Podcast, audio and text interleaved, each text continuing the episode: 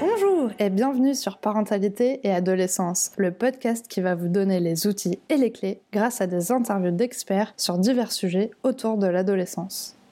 Parce que l'adolescence n'est pas obligée d'être synonyme de chaos, soyez joie, il y a des solutions.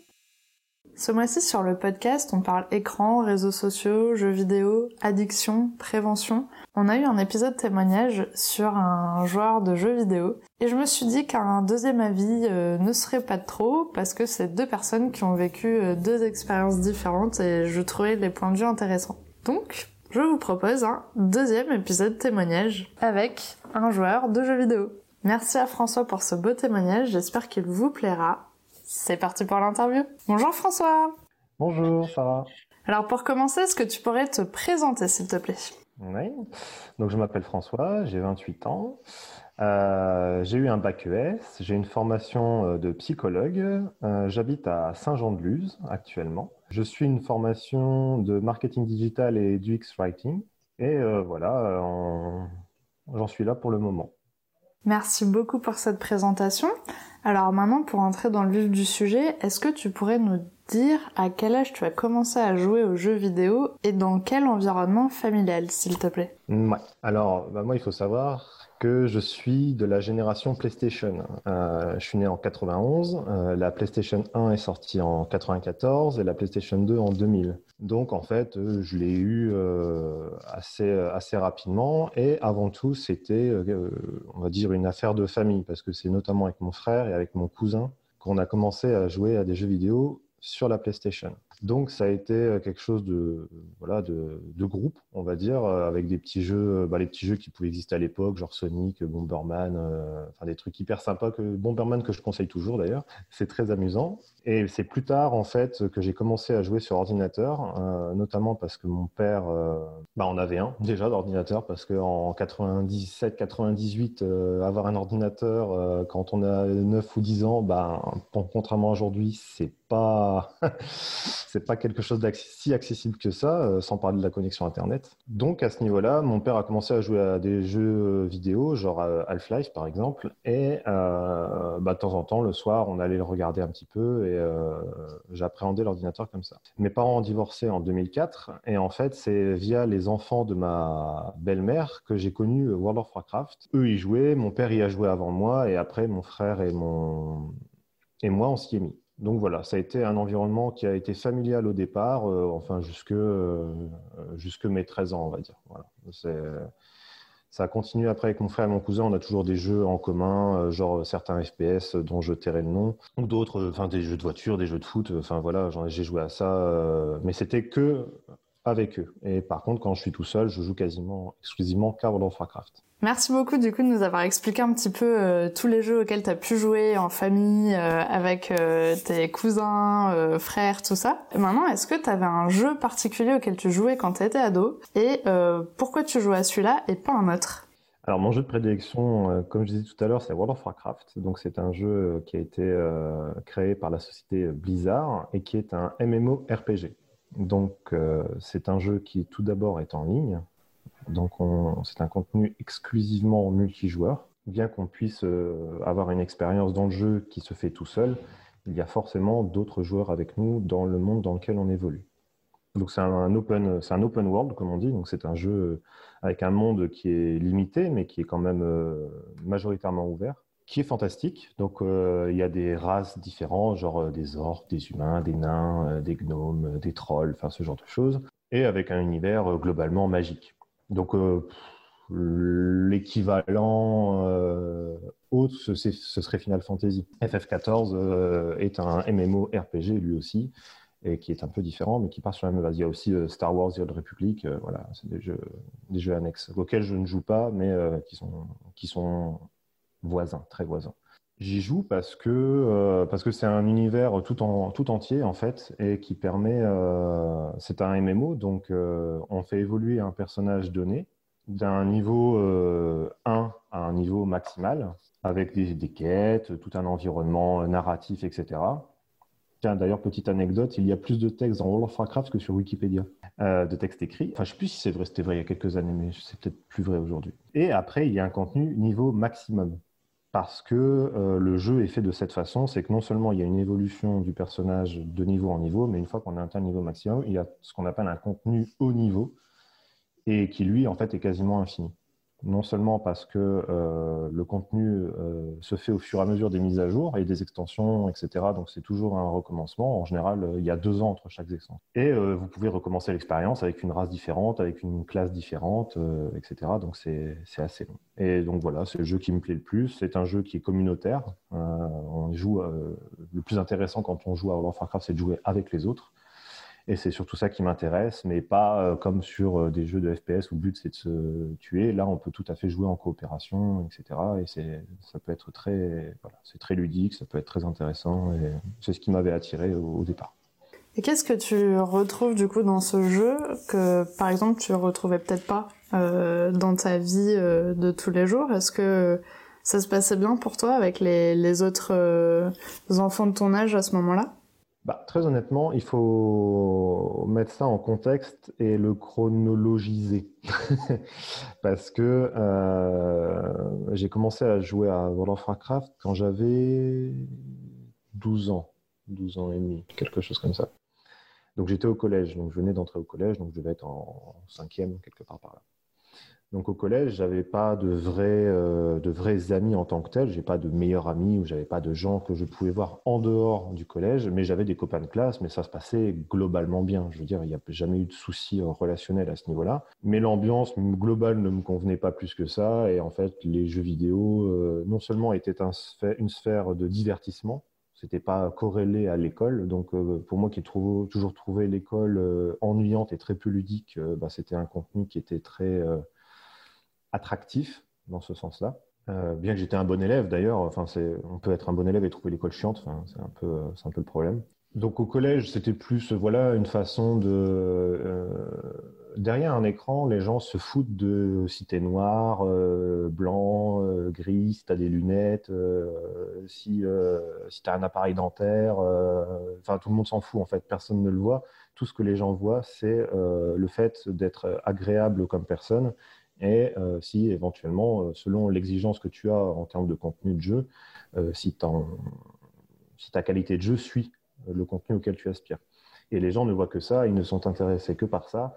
Et en fait, ça, te, ça protège de beaucoup de choses. Ça protège du jugement des autres, ça protège de, de la...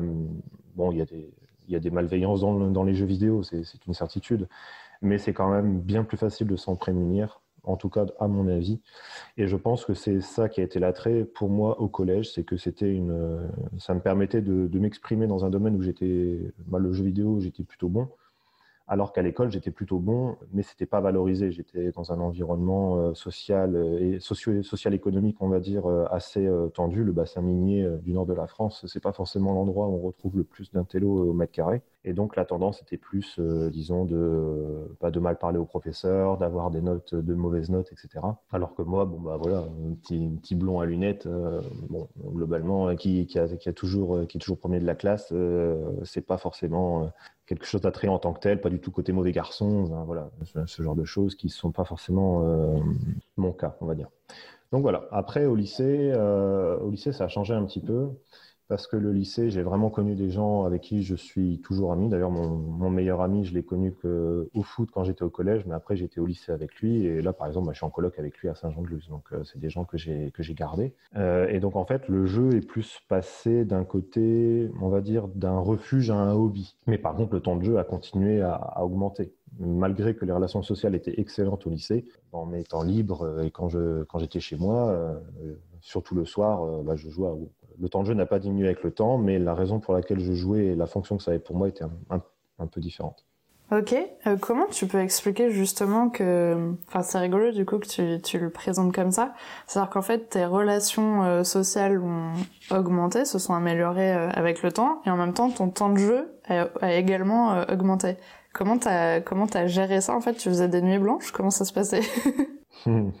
bah, on, peut avoir un très gros temps de jeu quand on rentre du lycée euh, chez ses parents euh, et que euh, on est censé faire des devoirs mais qu'on les fait pas parce qu'on a 15 de moyenne et qu'on s'en que de faire des devoirs puisque de toute façon en faisant rien on a des bonnes notes donc déjà c'est facilitateur. En plus l'école est chiante, elle est pas, enfin c'est le gros, c'est le gros reproche que je fais à l'école, c'est que tous les mammifères sur la terre apprennent en s'amusant c'est la base. Le jeu, le jeu est éducatif dans le vivant, c'est comme ça. Sauf pour nous. Nous, on, crée un environnement chiant. Euh, voilà, euh, il faudrait des universités Stanford partout en France. Ce serait quand même bien plus intéressant que d'avoir euh, le plateau de Saclay comme univers de formation. C'est vraiment nul à chier. C'est morne, ça donne pas envie et c'est un contenu qui est punitif. Voilà, c'est pas valorisant, c'est punitif. Donc bon à ce niveau-là, c'était pas ouf. Mais par contre, au lycée, il y avait je faisais des soirées, euh, j'allais, euh, je voyais mes, mes, potes régulièrement, etc. Mais bon, quand tu disposes d'un temps de jeu par jour qui est entre 18h et, et minuit, voire une heure ou deux heures du matin, bah, en fait, tu te rends compte que dans la semaine, ça fait tout de suite énormément de, de temps de jeu. Mais du coup, tes parents euh, voyaient, voyaient ça aussi ou enfin comment comment ils géraient ça en fait? Ils te laissaient tout simplement jouer parce que tu avais des bons résultats, donc en même temps bah, ils pouvaient pas te priver de jouer parce que tu t'en sortais bien à l'école. Comment ça se gérait ça au quotidien en famille? Comme mes parents étaient divorcés, euh, j'ai toujours vécu dans, en garde alternée, enfin en tout cas depuis mes 12-13 ans. 12 ans. Donc il y avait vraiment deux contextes éducatifs un petit peu différents. Euh, j'avais euh, mon père d'un côté qui lui aussi était un joueur de WoW moins régulier que moi, mais lui il était prof de maths dans une unité de réseau et télécom un environnement de gamer hein, globalement. Hein, très honnêtement, euh, le réseau, euh, tout ce qui est réseau et télécom, euh, la plupart des étudiants vont travailler chez Orange ou des trucs comme ça. Bon, c'est des gens qui globalement connaissent le jeu vidéo et ils sont, ils sont sujets. mon père, voilà, baignant dans cet environnement. Et, et, comme il était assez jeune dans sa tête, c'est quelque chose qu'il pouvait pratiquer. Le seul truc, c'est que lui, ça le faisait un peu chier, c'est-à-dire que il avait eu un peu les mêmes mm, facilités que moi à l'école et en fait, il trouvait que le fait de ne pas avoir à travailler était loin, loin d'être un avantage, était quand même un sacré inconvénient. Le fait de, de, ne pas devoir travailler énormément pour avoir de bons résultats est en fait un frein parce que ça ne dure qu'un temps en général. Quand j'ai commencé mes études sup, ça a été très difficile et j'ai d'ailleurs à ce moment-là, j'ai arrêté de jouer à WoW euh, sur une période parce que en fait, euh, je, n'arrivais plus à, à satisfaire le quand tu arrives à la fac, euh, comprendre ne suffit pas. Il, faut, il, y a des choses qu'il faut apprendre euh, beaucoup plus et euh, ça ne fonctionnait pas. Et mon père se désespérait un petit peu à ce moment-là de voilà que je, que je ne comprenne pas et qu'il faille que je travaille un peu plus. Donc finalement, tu l'as un petit peu appris, bah, pas à tes dépens, parce que je suppose qu'après, tu as quand même réussi à, à, gérer ça, mais, mais au final, en fait, ce qu'il essaie de t'apprendre, c'était qu'il fallait pas seulement faire tes devoirs pour faire tes devoirs, mais il fallait aussi que t'apprennes à apprendre en fait ce qu'il fallait apprendre pour avancer. Et c'est ce que t'as dû apprendre ensuite euh, en passant à la fac. Bah, c'était la méthode de travail, une méthode de travail que je n'ai jamais eue puisque j'en ai jamais eu besoin. Et donc en fait, c'est ça qui s'est posé problème quand je suis arrivé à l'université. Ma mère, par contre, euh, voyait plus ça du côté addictif, euh, beaucoup plus elle mettait beaucoup plus de mots derrière la chose. Puis bon, quand on est un peu ado euh, derrière un jeu, parfois on s'emporte un petit peu, on peut être un peu colérique. Euh, enfin, il faut se détacher de du même des mêmes qu'on peut trouver sur internet où les gens ils explosent leur clavier, où ils pètent des câbles monstrueux. Enfin, je veux dire, euh, ça n'arrive pas si souvent que ça. en général, le matériel coûte cher et un ado ne peut pas remplacer facilement son matériel, donc il ne le casse pas. Globalement, il ne le casse. Mais par contre, il peut rager un petit peu derrière son écran. Donc euh, ma mère euh, voyait, voyant ça et puis bon, elle voyait bien que à l'école j'avais pas besoin de travailler beaucoup. Euh, mes notes, mes notes ont, globalement un petit peu baissé, mais sont restées dans, dans la moyenne haute de la classe. Donc en fait, elle, mes parents en fait globalement avaient un problème parce que quand tu as un enfant qui est en échec scolaire, c'est bien plus facile de lui faire la morale et de lui faire la leçon et de lui dire que ce qu'il fait est mal. Alors que quand tu as quelqu'un comme moi qui réussit globalement son petit bonhomme de chemin, mais qui passe trop, de temps aux yeux des parents sur, un jeu, sur des jeux vidéo. En fait, c'est un conflit euh, moral plus que, euh, plus que pratico-pratique, en fait, au final. Ouais, finalement, elle n'avait pas vraiment d'argument en fait pour faire qu'il fallait que tu arrêtes ou que tu ralentisses parce que du coup, tu avais les notes qu'ils attendaient et elle pouvait rien faire forcément pour t'arrêter quoi. Après, j'ai eu des événements de vie euh, que je ne que vais pas mm, expliquer ici, mais bon, le rapport à l'autorité à mes parents, c'est toujours un peu, euh, voilà, j'ai jamais été très très sensible à l'autorité, j'ai jamais forcément eu envie de faire les choses pour leur faire plaisir. Ça n'a jamais été quelque chose de euh, très présent chez moi, alors que c'est une, pression ou en tout cas une, un intérêt qui est présent chez beaucoup d'enfants. Alors que moi, mes parents, euh, j'avais pas des bonnes notes pour leur faire plaisir. Enfin, c'était pas, pas le but, quoi. Tu m'as raconté au téléphone une anecdote qui était assez amusante, je trouvais. Est-ce que tu peux nous expliquer est-ce, si tu as déjà rencontré les personnes avec qui tu jouais à, ce jeu vidéo Est-ce que voilà, c'était aussi des amis dans la vie réelle ou ça restait tout le temps des amis euh, euh, virtuels? Alors la grande majorité des amis que j'ai euh, sur le jeu restent, enfin en tout cas euh, la grande majorité reste des amis virtuels, mais j'en ai j'en ai vu quelques-uns et je continue d'en voir de façon très sporadique, mais quand, quand on peut on se voit. Et la première fois que j'ai fait une IRL entre gens d'une même communauté sur le jeu, c'était quand j'avais 15 ans. Et c'était au Luxembourg. Et en fait, c'était une sortie donc entre gens d'une même guilde et que c'était des, enfin, il y avait des luxembourgeois, il y avait un peu de belges, il y avait des français, et on s'était retrouvés euh, chez, chez, un type au Luxembourg. Et ça a été ma première cuite, parce qu'en fait, il y a beaucoup de gens qui, euh, qui en fait, ils étaient tous plus âgés que moi. Enfin, j'étais vraiment le, cadet, euh, le cadet. Le, disons que mon père avait donc à l'époque la quarantaine, et ça allait jusqu'à les plus jeunes hors moi étaient des étudiants de première ou deuxième année. Donc il y avait un spectre de, de 25, de 20 25 à jusque 35, 40, 45 pour les plus vieux, et moi qui étais à 15 ans. Et donc euh, j'ai pris ma première cuite en fait avec mon père dans ce contexte, et euh, c'était très drôle. Hein. On a fait plein d'activités, euh, genre Tekken 3, euh, du bowling, etc. C'était une catastrophe. J'ai vomi, enfin exactement. Enfin, voilà. La première, euh, la première cuite monumentale. Heureusement que mon père était là pour m'arrêter d'ailleurs. C'était, pour le mieux. Mais voilà, c'était une expérience qui ça montre en fait le fait que mon père était quelqu'un d'assez, euh, d'assez ouvert pour plein de choses. Et notamment pour ça, parce que la plupart du temps, euh, ce genre d'expérience est en fait une, une entrave à l'autorité des parents. C'est quelque chose qui sert à, à, se, à se départir de l'autorité parentale, alors que ben moi, non, pas du tout. Enfin, bah, j'avais déjà euh, consommé un peu d'alcool avec des potes, etc., mais jamais à.